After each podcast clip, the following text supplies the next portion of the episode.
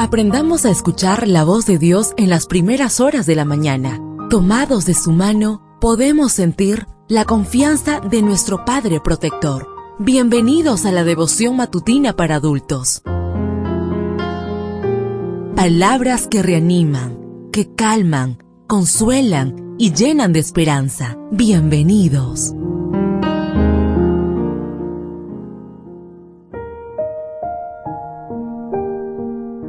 Apreciado amigo, apreciada amiga, qué bendición poder saludarte hoy 25 de agosto. Recuerda, soy tu amigo Roberto Navarro y traigo para ti el devocional para esta mañana que lleva por título El año agradable del Señor. La lectura bíblica la encontramos en el libro de Lucas, capítulo 4, versículo 18 y 19.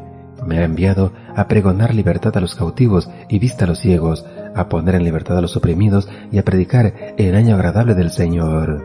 Vamos a leer dos pasajes a fin de encontrar la frase que los diferencia. El primero se encuentra en Isaías 61, 1 y 2. El Espíritu de Jehová el Señor está sobre mí, porque me ha ungido Jehová, me ha enviado a predicar buenas noticias a los pobres, a vendar a los quebrantados de corazón, a publicar libertad a los cautivos y a los prisioneros apertura de cárcel, a proclamar el año de la buena voluntad de Jehová y el día de la venganza del Dios nuestro.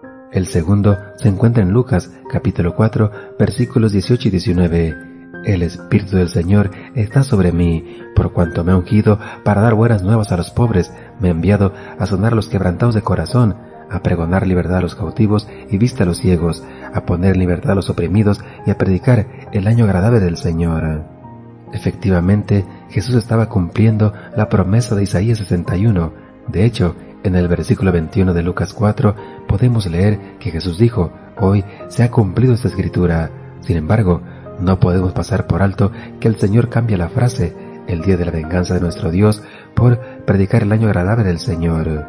Se ha cambiado el día de la venganza por el año de la gracia. Mientras que la venganza dura solo un día, la gracia se expande durante un año. Un año que se traduce en una era incansable que comienza con un hoy, ahora mismo.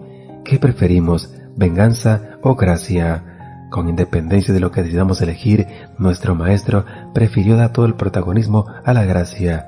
Jesús era y sigue siendo el embajador de la gracia divina. Elena G. de Guay dice que el mundo está repleto de hombres y mujeres agobiados por el pesar, los sufrimientos y el pecado Dios envía a sus hijos para que les revelen a aquel que quitará el peso y les dará reposo. Es la misión de los siervos del Señor, ayudar, bendecir y sanar. Testimonio para la Iglesia, tomo 1, página 61. Ayudar, bendecir y sanar, para eso existe su Iglesia, para que el año agradable del Señor sea una experiencia auténtica en todos nosotros. Como siervos del Señor que somos, que esta misión sea una realidad en nuestras vidas, hoy y siempre.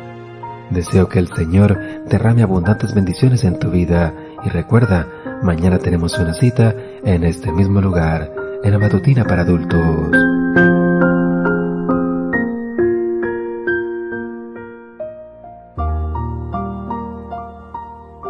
Ahora salimos a realizar nuestras actividades más seguros, sintiendo su voz en nuestro oído.